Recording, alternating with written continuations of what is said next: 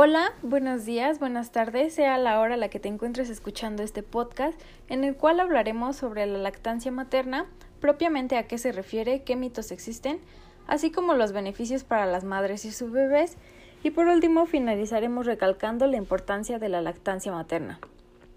Propiamente la lactancia materna se va a referir a una forma ideal de aportar a los menores todos los nutrientes que necesitan para un crecimiento y desarrollo saludables. Dentro de los mitos que existen es que el calostro amarillo es amarillo porque ha permanecido mucho tiempo en el pecho y por ello piensan que está podrido. Sin embargo, la realidad es que el calostro es amarillo ya que es rico en beta-carótenos,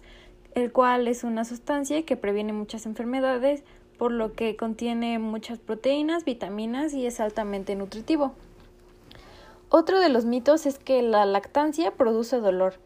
Ciertamente la realidad es que si se encuentra produciendo dolor en la madre, en este caso, quiere decir que la técnica de lactación no está siendo la correcta. Mm, dentro de otro de los mitos se encuentra que las mujeres con pechos pequeños no pueden amamantar. Sin embargo, la realidad es que el tamaño de los pechos no influye en la lactancia, ya que todas las mujeres producen leche de buena calidad y en cantidad suficiente, por lo que la lactancia es un proceso fisiológico y universal. Otro de los mitos eh, común es que si las madres están embarazadas de otro bebé, deben dejar de amamantar. Sin embargo, Aún estando embarazadas de otro bebé, la madre puede seguir amamantando, ya que algunas hormonas del cuerpo se producen durante el periodo de gestación. Esto puede hacer que ciertamente el sabor de la leche cambie, pero no su calidad, y por lo tanto el niño podrá progresivamente dejar de lactar. Y por último se encuentra otro de los mitos importantes eh, el cual es que la lactancia materna se debe dar solo hasta el medio año de vida, ya que, pero mm, la realidad es que de acuerdo con la Organización Mundial de la Salud, eh, por sus abreviaturas OMS, recomienda la lactancia materna exclusiva hasta los seis meses y después se puede comenzar con una introducción de alimentos y el mantenimiento de la lactancia materna puede continuar hasta los dos años de edad. Posterior a esta edad se debe de suspender ya que la leche deja de aportar nutrientes para el niño. Ahora, abarcando los beneficios, si bien van a existir beneficios tanto para la madre como para el bebé, de forma eh, compartida, eh, la lactancia materna va a promover un vínculo entre la madre y su hijo, ya que por lo que se asegura que un periodo más prolongado de lactancia materna se va a asociar a una mayor capacidad de respuesta materna y a una mayor seguridad emocional que va a brindar este vínculo. Además de que este vínculo va a incluso prevenir lo que es la depresión postparto. Cabe destacar que la lactancia materna va a proteger y prevenir a las madres contra el cáncer de ovario, el cáncer de mama y el riesgo de osteoporosis después de la menopausia ya que las mujeres que no amamantan presentan un riesgo de 4% más alto de padecer cáncer de mama y un 27% mayor de cáncer de ovario. También corren riesgo de padecer hipertensión y enfermedades cardiovasculares a comparación de aquellas madres que sí amamantan. Entre otros de los beneficios maternos es que ayuda a reducir lo que es el peso corporal y de manera como general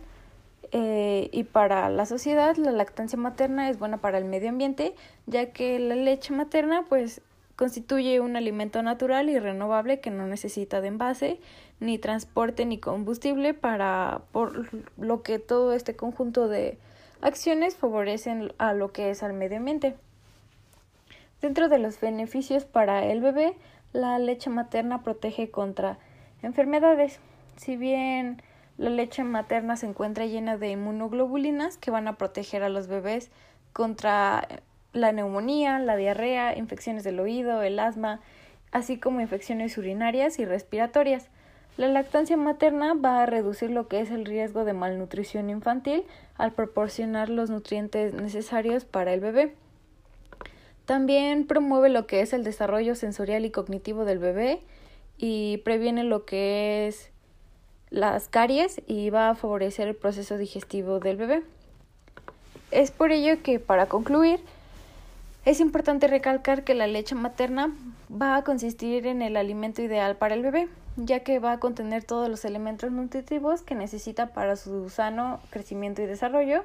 así como todas las sustancias que lo protegen contra infecciones y alergias, además de que va a representar un beneficio tanto para las madres como para sus bebés.